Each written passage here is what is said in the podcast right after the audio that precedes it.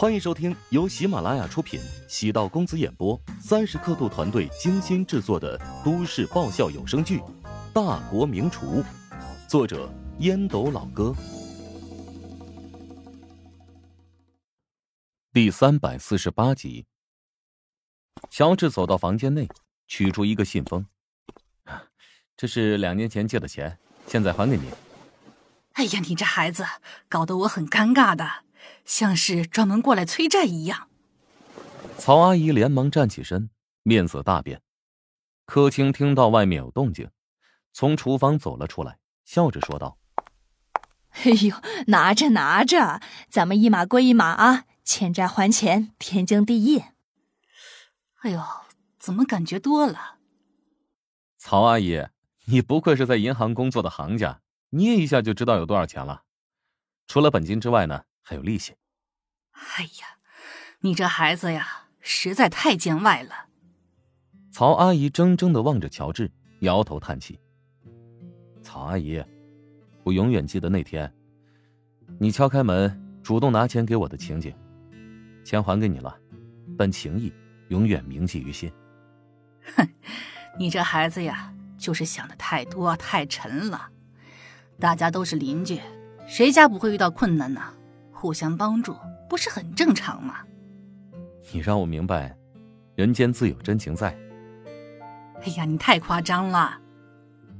见柯青和周慧朝餐桌上端出热气腾腾的菜肴，他站起身道：“我就是过来瞧瞧你们，肉还炖在灶上，别烧焦了。”柯青拉住曹阿姨，邀请她留下，但曹阿姨坚持着离去。临走时，偷偷的又看了一眼唐如雪，低声与柯青道：“你这个儿媳妇呀，长得真跟仙女一样，让小智盯紧她一点儿，别让人拐跑了。”我呸！你胡说八道什么呢？她可不是那样随便的人。嘿呦，没见过这么维护自己儿媳妇的婆婆。我儿子有本事吧？哎。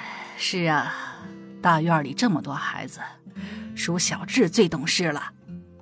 当妈的都喜欢别人夸自己的孩子，柯青也不例外。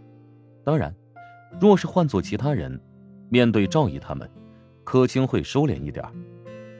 丈夫的病已经陆续治疗了很多年，她曾经无数次想过放弃，但乔治一直坚持要继续往下治。儿子会这么成熟。跟他最早十几年的特殊经历有关。现在很多人到了二十多岁，被父母养成了生活都难以自理的巨婴。乔治显得很优秀，成了家里的擎天柱。乔元斌每天依然花费不菲的医药费，虽然比起最艰难时好很多，但医药费还是得要四五千。乔治跟柯青承诺，这笔钱他会承担下来。至于之前的欠款，他也会全部偿还给陶南方。陶南方不要，乔治也得给。没有父母愿意成为儿子的累赘。乔治是个不折不扣的孝子，让父亲放弃治疗，乔治会永远迈不过这道坎儿。柯青做了一桌菜，红烧鱼、白菜牛肉粉丝，还炒了水芹肉丝，凉拌了黄瓜。陶如雪很少会看到。乔治会吃的这么香甜，以为柯青的厨艺很好，他尝了两道菜，结果有些失望。别提跟乔治比了，即使跟春姨的厨艺也有很大的差距。乔治吃的这么欢畅，不像是伪装出来的。妈，你这道红烧鱼做的越来越好吃了。哎，你知道吗？我尝试了很多次，都做不出这种味道。那是舅妈的红烧鱼是拿手菜。柯青见陶如雪吃的很精细，估计她不太放得开，取出干净的公筷，夹了一块牛肉。那，我可没被他们忽悠，这味道嘛，肯定很一般。但是家里做的饭菜干净卫生，挑喜欢的吃啊，来多吃点不喜欢吃的不要勉强自己。阿姨，你做的菜都很好吃，比乔治做的要好吃多了。周慧惊愕的扫了一眼陶如雪，这女人长得漂亮，骗起人来都不眨眼的。虽然舅妈的手艺不错，但是我哥可是厨王，你说这个话恐怕未免太过虚伪了吧？你哥虽然是厨王，但他做不出妈妈的味道。柯青喜不自禁，给陶如雪又夹了两筷子菜。周慧，这么多好吃的都堵不住你的嘴。乔治扫了一眼陶如雪，见她朝自己眨了眨眼睛，再看周慧的那张郁闷的脸，哭笑不得。吃完饭，乔治起身主动刷碗。陶如雪跟着乔治进入厨房。乔治说：“你站旁边看着就好了，家里也没几个碗，别被你摔了。明天我买个洗碗机放在这儿。还是不用了，我妈肯定不同意，她会觉得这机器洗的没人洗的干净。放心。哼，是啊，都怪我自以为是了。呃，不过如果是你送的，她肯定很高兴。”因为是儿媳妇购置的，心意大过一切。自己挖的坑，赶紧填满了。陶如雪拿着手机坐到沙发上，跟柯青交流洗碗机的问题去了。乔治没想到，陶如雪跟柯青的关系，竟然能处理的这么融洽。以前觉得他特别孤傲，是不了解他而已。周慧走到乔治的身边，用胳膊肘。捅了捅乔治的腰部，哥，我不喜欢他。周慧从小就跟在乔治身后，屁颠屁颠的。虽然是表亲，但两人的关系跟亲兄妹差不多。乔治笑道：“不用你喜欢，我喜欢就行了。”周慧顿时泪如泉涌，站在乔治的旁边哭泣起来。乔治被吓了一跳：“跟你开玩笑的，你哭什么？”如果我有一天领会一个男人，对他各种好，你会怎么想？乔治意识到周慧是吃醋了，哑然失笑道：“我会跟他好好聊聊，让他以后对你好，不允许辜负你，否则我会打爆他的头。”周慧怔了怔，咬着嘴唇道：“不跟你说了，你不理解我现在的心情。”在女孩的心中，哥哥和男朋友。都处于很重要的位置。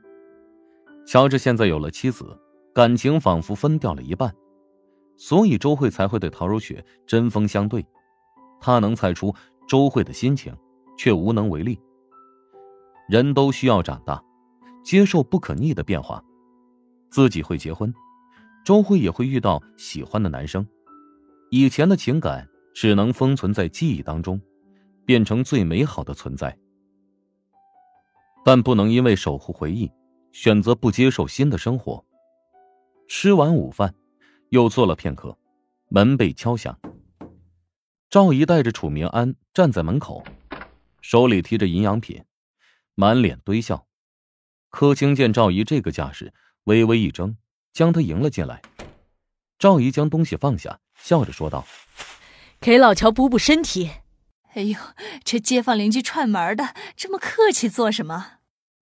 柯青知道他肯定有事相求，周慧在旁边吃着薯片，淡淡的说：“肯定是来求办事的。”乔治现在混的特别好，明安毕业快半年了，找不到满意的工作，能不能请乔治帮忙安排一下子？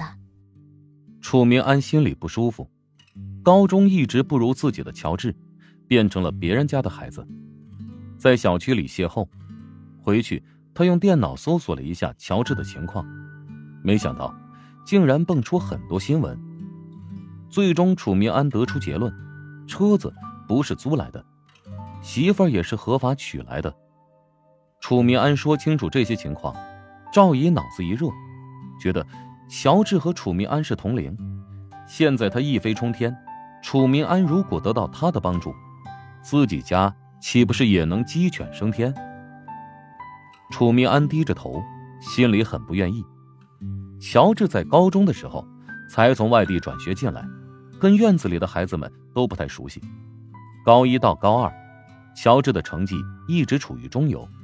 到了高考突然爆发，让楚明安觉得有蹊跷，甚至怀疑当初乔治高考是有人帮他代考的。本集播讲完毕，感谢您的收听。如果喜欢本书，请订阅并关注主播。喜马拉雅铁三角。将为你带来更多精彩内容。